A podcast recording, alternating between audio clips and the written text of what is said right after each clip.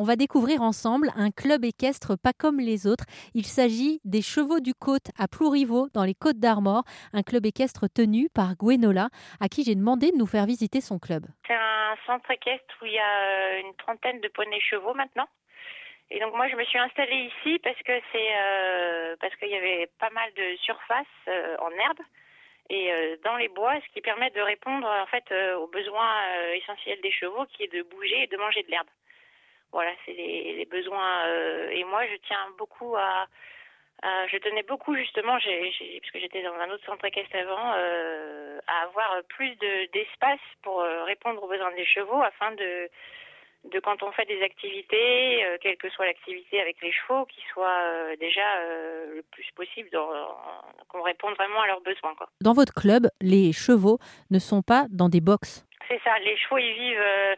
en fait, le, cheval, c'est un animal de proie, hein, donc qui vit en troupeau, donc a besoin de beaucoup d'interactions sociales avec ses congénères. Et euh, donc pour moi, les mettre dans des box, ça répondait pas bah, au bien-être et aux besoins du cheval. Donc en fait, ils vivent, euh, ils vivent euh, ce qu'on appelle plutôt des paddocks l'hiver parce que comme on en a besoin euh, quand même d'être à proximité, donc c'est des grands espaces stabilisés où ils ont accès au foin à volonté. Et à partir de cette saison, là, avril, ils sont en pâturage, donc dans divers pâturages. Donc ce qui demande effectivement une organisation parce qu'ils sont pas toujours tout près du centre. Du coup, mes activités aussi avec les gens qui viennent euh, au centre équestre, c'est euh, de leur faire prendre conscience des besoins du cheval. Ça, c'est très important.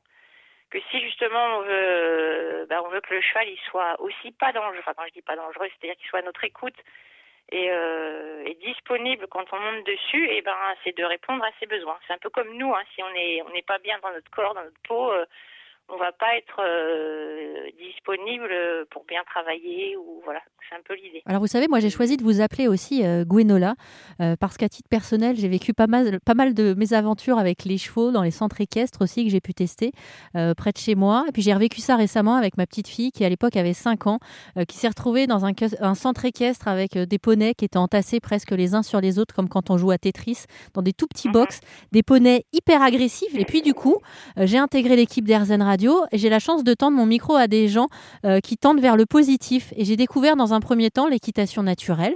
Euh, donc justement, ce, besoin et cette envie que certains centres équestres ont de respecter le cheval. Et c'est ce que vous proposez aussi, vous. C'est-à-dire que quand on arrive et qu'on veut monter euh, l'un de vos chevaux, on va devoir prendre le temps de faire un peu sa connaissance. Voilà, c'est ça. C'est-à-dire que toutes les activités, que ce soit des gens qui soient de passage pour une balade ou des, des enfants, des gens qui viennent à l'année, je fais plus des activités sur des temps d'une heure parce qu'en fait, euh, bah, le, temps, en fait, euh, le cheval pas forcément cette notion-là. Et c'est surtout que, bah oui, il faut prendre le temps avant de, faire. Il faut prendre le temps d'être pour moi avec le cheval avant de faire. Donc, euh, dans mes activités, mes prestations, je, mets bien ça en avant en disant que qu'on va passer un temps, alors soit d'observation pour l'étude débutant et de de, avec du cheval ou, ou après plus quand on rentre donc on est déjà cavalier un peu plus dans la connexion la communication. Donc ça passe justement par aller le chercher au pré donc ça veut dire qu'on va marcher. Le cheval va pas c'est aussi euh, et ça permet de prendre cons conscience en fait de bah oui que le cheval effectivement il a besoin de bouger de ses congénères parce que comme vous le disiez très bien euh, le fait de bah, d'entasser des chevaux, de les mettre enfermés, bah, qu'est-ce que ça crée? Ça crée du mal-être et euh, une agressivité des poneys, ce que vous avez tout à fait mis en avant. Euh, moi, je voyais ça en fait chez mes poneys parce que il y a une période, bah, je suis enchaînée les cours, machin, et je voyais bien les comportements de certains poneys. Alors, soit ils se mettent à mordre, effectivement, ou alors ils s'enferment complètement, ils deviennent autistes, ils répondent plus à aucune action du cavalier, on est obligé de les cravacher. Enfin, voilà, c'est ce qui arrive dans pas mal d'endroits, ou alors le cheval il pète en l'air, il met les cavaliers par terre tout le temps. Et ça, c'est parce que ce genre de comportement des chevaux, ça veut dire que les besoins essentiels de mouvement, de liberté, de congénère et d'alimentation, je dirais aussi, c'est-à-dire pouvoir manger, de, avoir accès au foin ou à l'herbe, parce que c'est ça le cheval. Et ben si ça c'est pas comblé, bah voilà ce qui se passe. Le cheval il devient presque dangereux et il devient juste un outil quoi.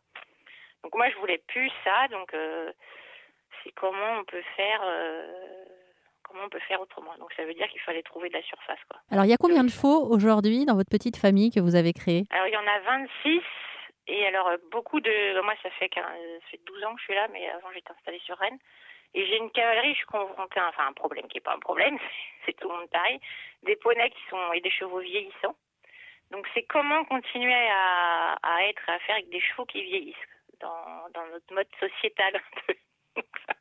Parce qu'on est quand même beaucoup dans la compétition, euh, le faire. Euh, donc là, c'est vrai que j'ai eu une espèce de tournant il y a deux ans là, en me disant bon bah va falloir faire autrement quoi. J'ai eu l'opportunité de, de, croiser la formation Marie Madec là sur euh, ça s'appelle l'Académie bienveillante du cheval et donc c'est des activités.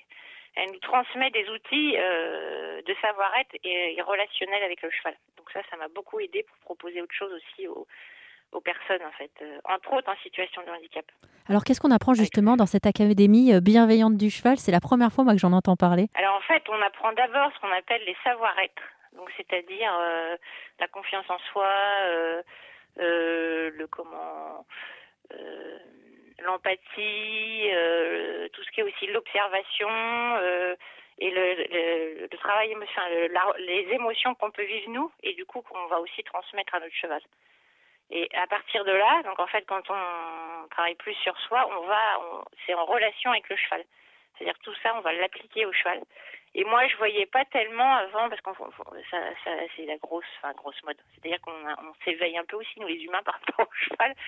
On était beaucoup sur euh, bah, le, faire, quoi, monter, hein, mais on n'était pas tellement sur les, les, émotions et la connexion. Et du coup, ça, ça m'a vraiment ouvert euh, l'esprit par rapport à ça et de voir aussi le parce que je pense que les centres équestres il n'y avait pas forcément de mauvaises intentions vous voyez quand on a une structure euh, c'est qu'en fait on n'est pas conscient de ce qui se passe chez les chevaux quoi je pense enfin en partie quand on dit sur RZN Radio qu'on est en train de tendre vers le positif, je trouve que c'est vraiment euh, une période où c'est le cas. Il y a beaucoup de gens euh, qui étaient conditionnés dans un mode de, de fonctionnement, parfois pendant plusieurs dizaines d'années, qui sont en train de ouais, s'éveiller en ce moment. Et c'est beau aussi de, de, voir ça. Alors, vous parliez des émotions.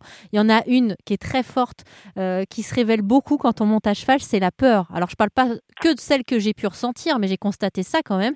Et cette peur, elle était souvent mal accueillie dans, dans les centres équestres qui fonctionnaient pas comme ça, dans la bienveillance avec les chevaux. Comment est-ce que vous accueillez la peur des cavaliers qui viennent vous voir? Alors, oui, ça, ça, parce que moi-même, je dirais, quand j'ai commencé à faire d'équitation, j'étais morte de trouille. Ah bon? Première euh, séance d'équitation, moi, je hurlais sur le poney, mais j'étais hyper attirée. Et c'est vrai qu'il y a beaucoup de gens qui sont très attirés, mais qui ont peur. Alors, les peurs, elles sont euh, diverses et multiples.